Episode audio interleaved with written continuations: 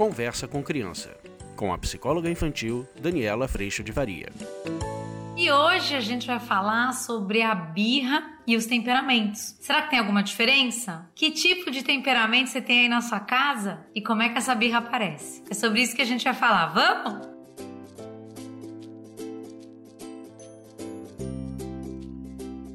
A birra e o temperamento é algo que eu tenho pensado com muita frequência e recentemente, desde que eu fiz essa formação do SOR. O temperamento, o estudo do temperamento, ele é muito, muito, muito interessante. E a gente vai ver o temperamento acontecendo nesse encontro com o mundo. Como que eu respondo a determinados estímulos. Muitas vezes a gente tem essa imagem, principalmente frente a uma verdade cultural, de que o temperamento ruim é aquele tal. O meu é ótimo, né? E a gente tem a tendência a achar que o nosso é fantástico. Mas na verdade, uma das coisas que eu tenho estudado bastante é o quanto qualquer temperamento rígido e inflexível, ele ou desconsidera o outro ou desconsidera a si mesmo. Então, na birra, a gente vai ter em alguns dos temperamentos, quando inflexível, a birra é uma inflexibilidade, é uma não aceitação de como a coisa está acontecendo e ela não é como eu gostaria. A birra é um efeito de resistência à vida que se apresenta frente à vida que eu quero, a ter que fazer o que precisa frente a fazer o que eu quero. Então, a birra vai aparecer de formas diferentes nos temperamentos. A gente vai ver uma birra maior quando há mais inflexibilidade. Uma birra menor ou até ausência de birra quando há flexibilidade. Quando eu tô flexível, eu já vou entendendo e esse é a nossa grande meta com os temperamentos, tornarmos flexíveis, tornarmos capazes de perceber que eu posso ter as minhas vontades e até fazer um movimento para conseguir determinadas coisas, mas eu não tenho controle, eu não tô no ponto central da vida, nem tudo é do jeito que eu quero, existem outras pessoas, outros gostos, outras necessidades necessidades, existe a vida como ela é, então eu tô flexível, para quanto mais flexível, mais o meu temperamento dá conta de navegar pela vida real que a gente tem, que ela não é um script perfeito, ela é falha, ela é falta de controle, vulnerabilidade, assim por diante. Então, quanto mais a gente puder ajudar para flexibilizar o temperamento dos nossos filhos, ou seja, tornar nossos filhos mais adaptáveis, mais maleáveis, eles sempre terão o temperamento deles, mas eles têm temperamento vai se tornar algo que contribui mais com o coletivo, com a sociedade, algo que tem mais flexibilidade para lidar com as dificuldades da vida e assim por diante.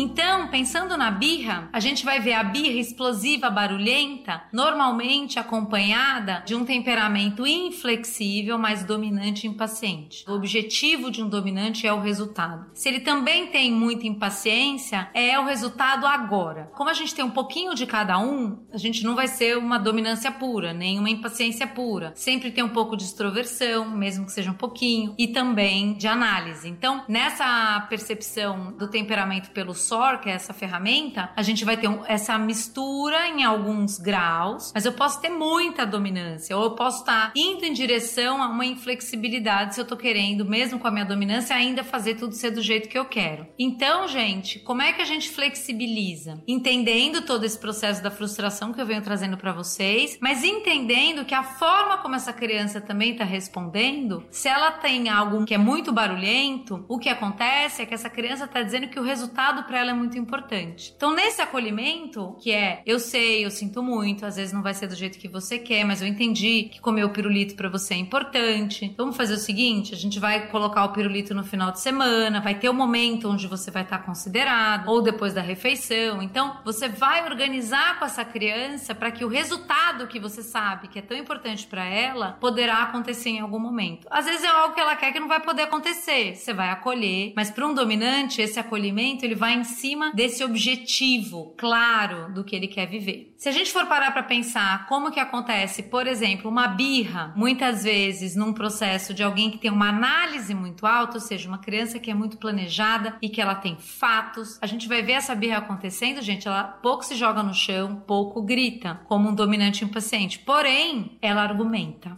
é uma birra argumentativa. Ela vai falar para você, mas qual é o problema? Mas por que isso? Mas qual que é a lógica disso? Isso não tem lógica. Mas me explica por quê. Mas qual você quer? Mas pra mim tudo bem, pra mim não tem nada. Mas qual o problema? Por que, que tem que ser do seu jeito? Às vezes a birra vai aparecer na não aceitação, na frustração. Às vezes até um alto paciente Talvez ele não vai fazer uma birra, mas às vezes a birra vai aparecer, por exemplo, ele se silenciando, ele ignorando, ou ele respondendo tudo bem, tudo bem, tudo bem, mas ele vai continuar fazendo o que ele quer, ele literalmente ignorando o que precisa acontecer.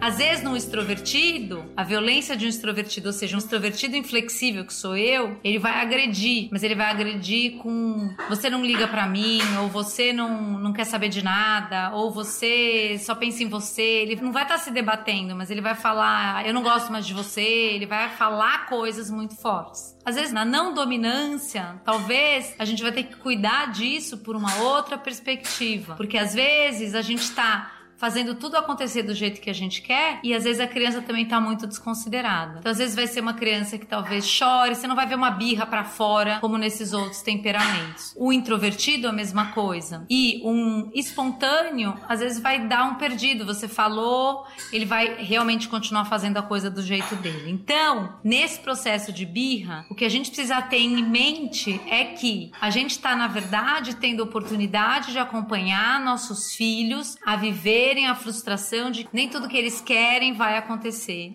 no tempo que eles querem ou da forma que eles querem. O que a gente vai ver com relação aos temperamentos é exatamente essa criança entrando em contato com isso e o temperamento vai mostrar como que isso vai vir para fora, como que essa birra vai acontecer, percebe? Mas o nosso ponto, a nossa meta é exatamente acolher a frustração, chamá-los ao respeito, parar para olhar a necessidade que essa criança está dizendo, talvez para ele isso seja muito importante, considerar isso no tempo mas não se abandonar nesse processo. A gente treina isso muito lá no curso online, principalmente a gente não se abandonar para considerar o outro ou não só se considerar e desconsiderar o outro. Isso, obviamente, dentro de um processo de orientação que é a educação. Todos estamos aprendendo, mas existe sim uma hierarquia do adulto para a criança, obviamente, um lugar de autoridade. Mas o grande ponto com tudo isso que a gente vem trabalhando lá no curso, e eu te convido a fazer parte, é quem eu quero ser, como eu quero ser essa pessoa permissiva, autoritária ou repleta de autoridade e respeito. A gente vai ter respeito, consideração,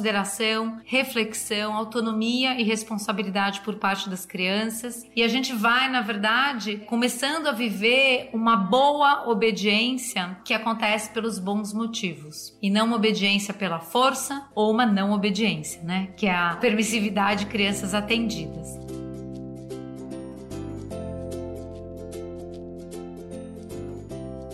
Amores, eu te convido para vir para o curso, você vai gostar. A gente vai ter um espaço de muito suporte e eu me coloco à disposição para poder ajudar da melhor forma possível. Eu agradeço muito a Deus no meu coração por toda a oportunidade de aprender e agradeço muito a tua presença aqui. Fica com Deus, um beijo, tchau.